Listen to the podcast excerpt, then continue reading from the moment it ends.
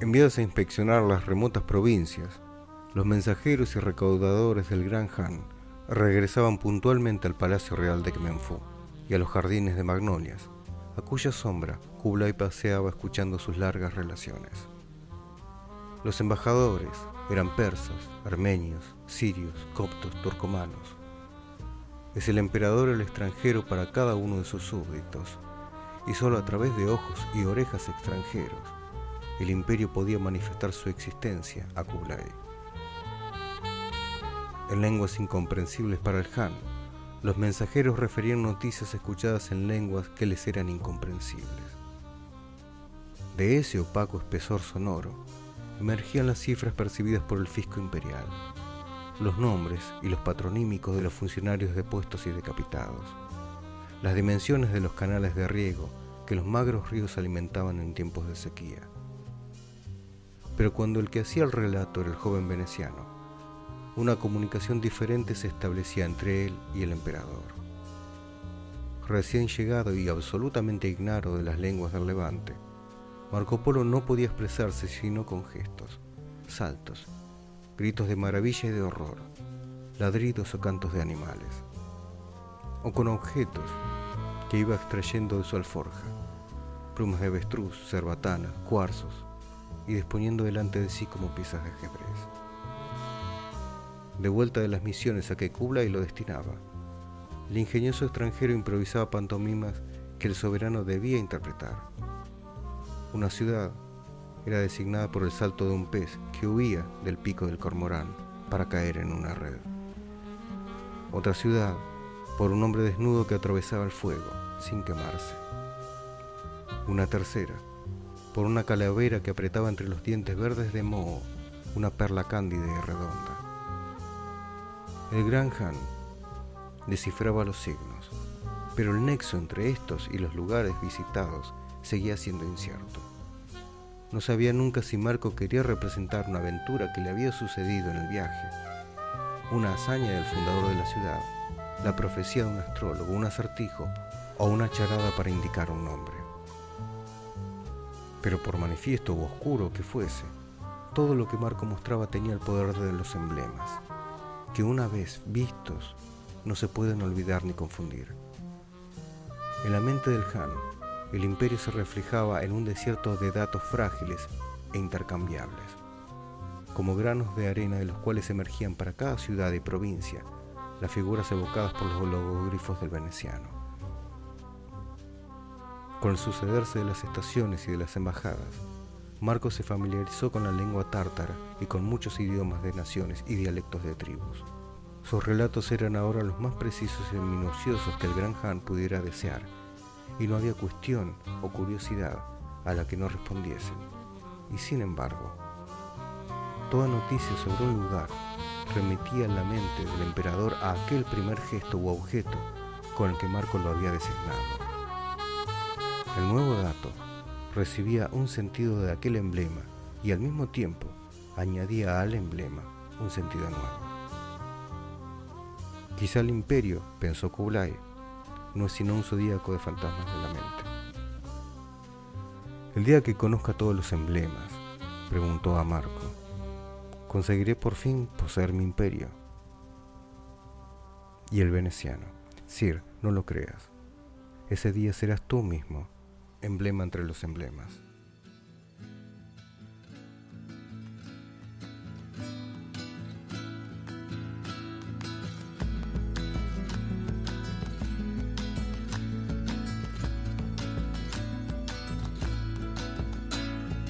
Yo nunca quise saber la verdad, qué es lo que fue o qué pasó. Yo nunca quiero tener la razón, no me interesa ganar. Mientras tus manos acaricien mi pelo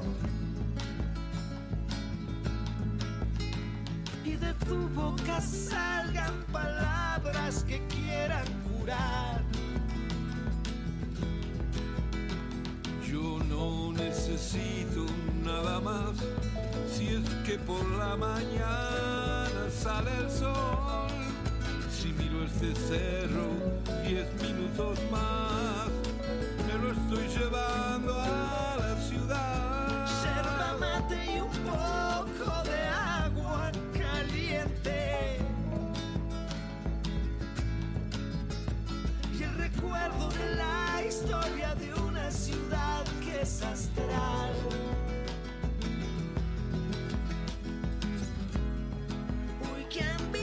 Ambicioso soy. Siempre quiero más. Más de esta bendita tranquilidad. Uy, qué vicioso soy.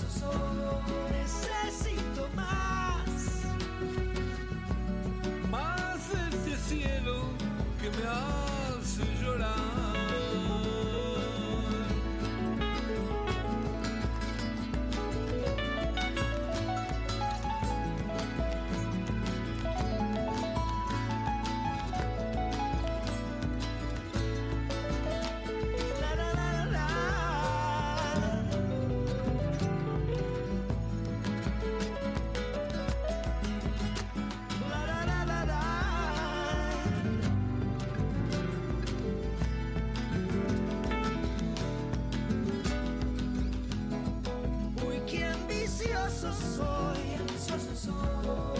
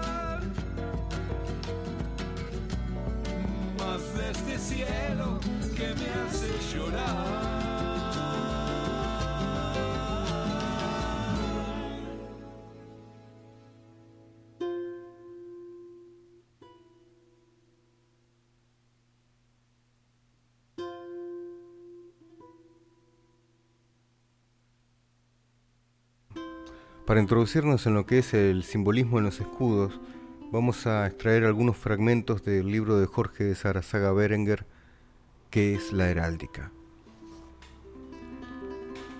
El escudo, al estar formado por símbolos e imágenes, pertenece por su sustancia al mundo espiritual. Dentro de sus límites tendrán representación por medio de figuras el linaje, la familia, la ciudad, el país o institución que sea, mientras que los ornamentos exteriores, que son los que se colocan rodeándolo, servirán para destacar la jerarquía y dignidad de su poseedor. Las armas se significan por determinados atributos específicos, distintos yelmos y coronas, diferentes posiciones de báculos y armas, timbres varios como coronas, capelos, mitras o bonetes, designarán a condes o duques, obispos o presidentes, almirantes o generales. Es decir, que la sola vista del escudo manifestará a quién pertenece, si es comunidad o persona, el rango que tenga o la posición que ocupe. Incluso señalará el sexo y el estado de su poseedor, según la forma que tenga, si es dama, casada o soltera, si es caballero, religioso o seglar. En primer término, la heráldica nació en una época en que predominaba un espíritu amante del orden y de la aventura, sujeto a la vez a severos principios que actuaron como estímulos espirituales. La noción de jerarquía era cabal y el principio de autoridad firmemente aceptado. La ceremonia, en su profundo sentido de ceremonial con raíces teológicas e implicaciones en diversos planos, tuvo vigencia vital. El poder civil, encarnado en los reyes, fue consagrado por los óleos santos, tomando un carácter que trascendió lo puramente humano. La vida religiosa era intensamente vivida y el contacto con los seres elementales y fantásticos no había sido aún interrumpido por la aparición de un frío racionalismo deshumanizado. Así, las posibilidades de acontecimientos verosímiles e inverosímiles eran mayores. Ello hizo que los arquetipos estuvieran patentes y una limpia intuición permitiese que la relación con los manes familiares fuera más viva y directa. Si no todas, por lo menos una gran parte de las familias cristianas, tiene un santo o ángel protector determinado. Los cambios sucesivos en la vida y las costumbres han ido desdibujando su imagen y hoy muchos ignoran quién sea el patrono de su linaje. Pero en la Edad Media, cuando su veneración era cotidiana, el conocimiento del modelo influía en los actos y la interpretación era directa. Estando por lo tanto en conocimiento de determinadas condiciones dadas y de posibilidades por darse, la elección de un símbolo no solo era fácil, sino que a menudo éste se hacía tan manifiesto que se imponía por propia fuerza de su ser. Ana Catalina Emmerich decía, nada es pura forma, todo es sustancia y acción por medio del símbolo. Es indudable que la forma incide notablemente en la sustancia. Por lo pronto, le da una nueva calidad, la conforma. Por otra parte, puede inducir a una determinada conducta y aún forzarla a ella. El escudo de armas tiene un contenido concreto que es su sustancia, pero esta a su vez se confunde con la forma. En ciertos escudos, ambas son indivisibles. Los ritmos simbólicos establecen una correspondencia entre el símbolo y el poseedor, que según su signo, positivo o negativo, adquiere y es representante de las características que le son inherentes se nos plantean interesantes interrogantes y la posibilidad de elaborar algunas hipótesis. Supóngase que una familia proveniente de una organización tribal, cuyo origen totémico sea un lobo, al aparecer la primera época heráldica, lo incorporara a su escudo. Esta elección se hace con total arbitrariedad o determinadas características que lleva en su sangre le imponen esta elección y luego de hecha esta, tales características se perpetúan en los siglos. Al hablar de signos positivos y negativos, nos referimos a las cualidades que encarna el símbolo en sus dos fases. Continuando con el ejemplo del lobo, se lo conoce como un animal capaz de aguantar el hambre por larguísimo tiempo y de gozar de extraordinario valor y audacia para conseguir alimento pero al lobo también se lo conoce como un animal de gran ferocidad e inmisericordia. De igual modo, habrá en la familia a la que represente individuos pacientes y capaces de soportar con entereza alternativas y privaciones y prontos a defender sus principios y dignidad por los medios lícitos que aconseja la época y las circunstancias, hasta el último límite. Sin embargo, algunos individuos de esta familia tal vez reúnan las características negativas de su símbolo, con la misma fidelidad que los otros. Aún queda otra pregunta. La familia que haya elegido al lobo, sin llevar subterráneamente sus características, ¿puede adquirirlas al elegirlo como patrocinante? Son problemas que habría que investigar a fondo, retrocediendo hasta las motivaciones totémicas y aún mágicas a la psicología que sobre todo Jung relaciona con estudios y disciplinas que podríamos llamar de fondo afín, como la alquimia y la simbología, a las que podríamos agregar la heráldica, que es una semántica sujeta a determinadas reglas. Es necesario subrayar el valor protector que desde la más remota antigüedad se ha atribuido al símbolo, y este hecho es común a todas las culturas y religiones. La doctrina mística de la forma desenvuelta por las civilizaciones orientales se hace plenamente ostensible en el símbolo gráfico. En el caso de los escudos heráldicos, su relación con la familia representada es interactiva. La interacción se manifiesta de forma que un sustrato o sustancia, común al símbolo y al objeto, está figurado en un elemento gráfico materialmente inerte, aunque vital en muchos otros sentidos y a su vez asumido en la esencia del objeto vivo, la familia representada. Si utilizamos una definición de la biología que cita Juan Eduardo Cirlot, la forma es el diagrama entre la pulsión interna de un cuerpo y la resistencia del medio. Se verá que establece una correspondencia con lo anteriormente apuntado y con sus propias palabras cuando dice, el símbolo, fijado por procedimientos artísticos, posee una condensación extrema, que deriva en la economía formal íntegra y de la potencia alusiva que pueda poseer. Todo lo cual es perfectamente aplicable al símbolo heráldico. La vitalidad permanente de la forma tiene tal carácter como puede colegirse del relato que hace Preiser de una creencia china muy antigua. Cuenta que varios siglos atrás, la ciudad de Chuangzhengfu, cuya forma era la de un pez carpa, con frecuencia era asaltada y saqueada por otra ciudad vecina, Yongjung, que tenía la forma de una red de pescar. Así pues, la forma influye hasta el punto de determinar el destino.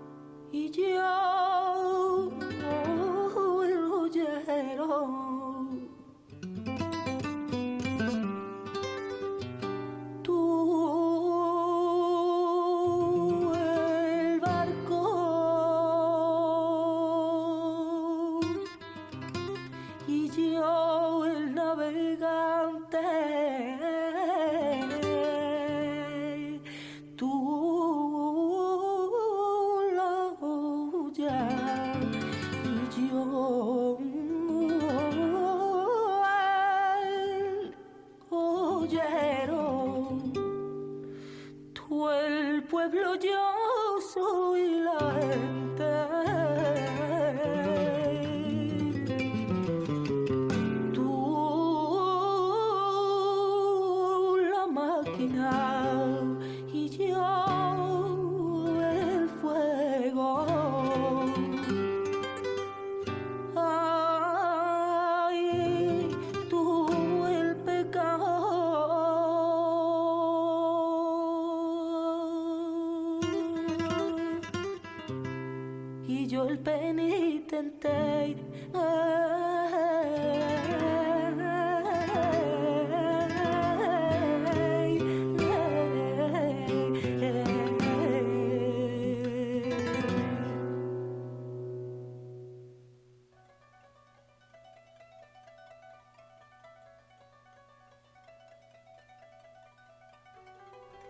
Lo que sigue a continuación es un fragmento del texto de Jorge Lanata, La inmortalidad del cangrejo, eh, aparecido en la revista Ego en el mes de mayo del 2001.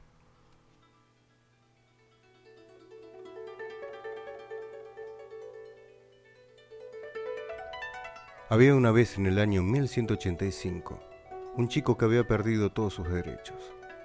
El chico tenía siete años pero no tenía derecho a ensuciarse las rodillas, a rodar por el pasto, a subirse a un árbol, a pelear en una batalla contra su perro, a que una rama se transformara en una espada. Casi no tenía derecho a sonreír, a menos que lo hiciera de manera amable, sonrisa de estanque o de cerezo. No tenía sin duda alguna derecho al grito y mucho menos al berrinche o al sueño. El chico se llamaba Antoku Cumplió siete años en 1185 y era el emperador de Japón. Antoku no era solo el dueño y señor de la vida y la muerte en el Japón, sino que era también el jefe de un clan de samuráis llamado Heike. Desde que tenía memoria, los Heike peleaban una guerra eterna contra los Genji, sosteniendo su derecho al trono imperial. El 24 de abril de 1185 en Danoura, mar interior del Japón, los clanes se enfrentaron en una cruenta batalla naval.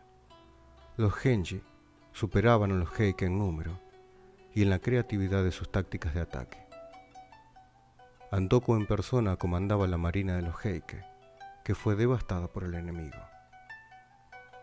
Cuando se vio cubierta por las nubes de la derrota, la dama Ni, abuela del emperador, decidió que ni ella ni Antoku podían caer en manos de los Genji.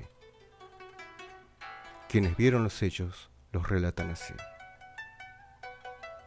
Antoku, con sus siete años recién cumplidos, parecía mucho mayor. Era tan hermoso que parecía irradiar un resplandor brillante y su pelo, negro y largo, le colgaba suelto por la espalda. Con una mirada de sorpresa y ansiedad en el rostro le preguntó a la dama Ni, ¿A dónde vas a llevarme? Ella miró al joven soberano mientras las lágrimas rodaban por sus mejillas y lo consoló atando su largo pelo en el vestido color paloma. Cegado por el llanto, Antoku juntó sus manos en actitud de plegaria. Se puso primero cara al este para despedirse del dios de Ise y luego de cara al oeste para pronunciar el Nembutsu, una oración al Buda Amida. La dama Ni lo agarró fuertemente entre sus brazos y mientras le decía, en las profundidades del océano está nuestro Capitolio se hundió con él debajo de las olas. Toda la flota Heike fue destruida. Solo sobrevivieron 43 mujeres. Las damas de honor de la corte imperial fueron sometidas por los pescadores de Danoura. Los Heike desaparecieron de la historia, pero un grupo, formado por la descendencia de aquellas damas, decidió fundar un festival que conmemoraba la batalla. Hace 816 años que los pescadores descendientes de los Heike recuerdan cada 24 de abril la batalla de Danoura. Se visten de cáñamo con un tocado negro y desfilan hasta el santuario de Akama, donde está el mausoleo de Antoku, el emperador ahogado. Los pescadores dicen que aún hoy, 816 años después, los samuráis Heike se pasean por los fondos del mar interior con forma de cangrejos. Frente a los escépticos, muestran cangrejos de ese mar con curiosas señales en sus dorsos. Dibujos grabados en la coraza que se parecen asombrosamente al rostro de un samurái. Cuando quiere el azar que pesquen por error alguno de esos cangrejos, lo devuelven al mar para conmemorar la triste batalla de Danoura. Hace algún tiempo Carl Sagan se preguntó cómo era posible que el rostro de un guerrero quedara grabado en la caparazón de un cangrejo.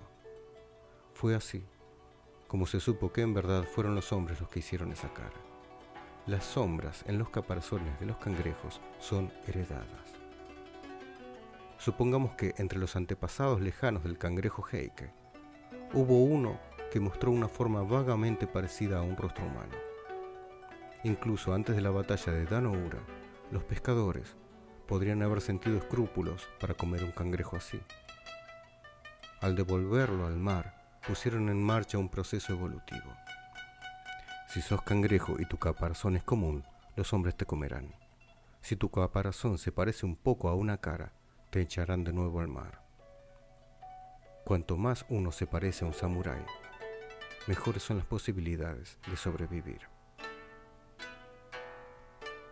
Al final no solo se obtuvo una cara humana, no solo una cara japonesa, sino el rostro de un samurái feroz y enojado. Los científicos llaman a este proceso selección artificial.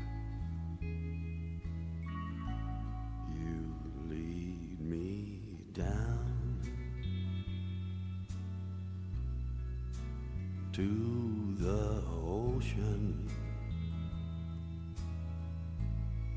So lead me down by the ocean. You know it's been a long time. You always leave me tongue tied. This time is for us. I love you just because.